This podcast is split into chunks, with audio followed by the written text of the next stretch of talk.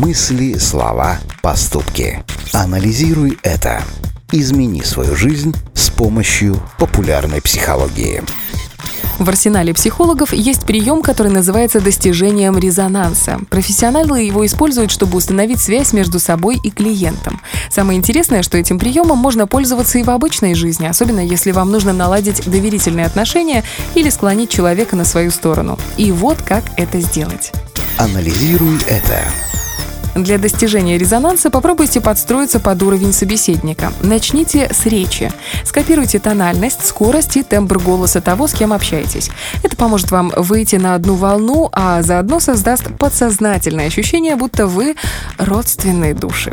Также внимательно присмотритесь к его рукам и движению тела. Изучите его жестикуляцию и привычки и начните их повторять.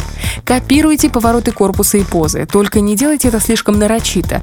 Научитесь выдерживать паузу, паузу. Пускай все будет с некоторым запозданием и максимально естественно. Анализируй это. Но самый эффективный способ подстройки под другого человека – это настройка на его тип мышления. Прислушайтесь, какие слова-маркеры он использует. Это могут быть фразы вроде «звучит неплохо», «представляю себе» или «твердо верю». Каждая из них несет определенный смысл, помогая понять, как человек воспринимает информацию через яркие образы, интонацию или мимику.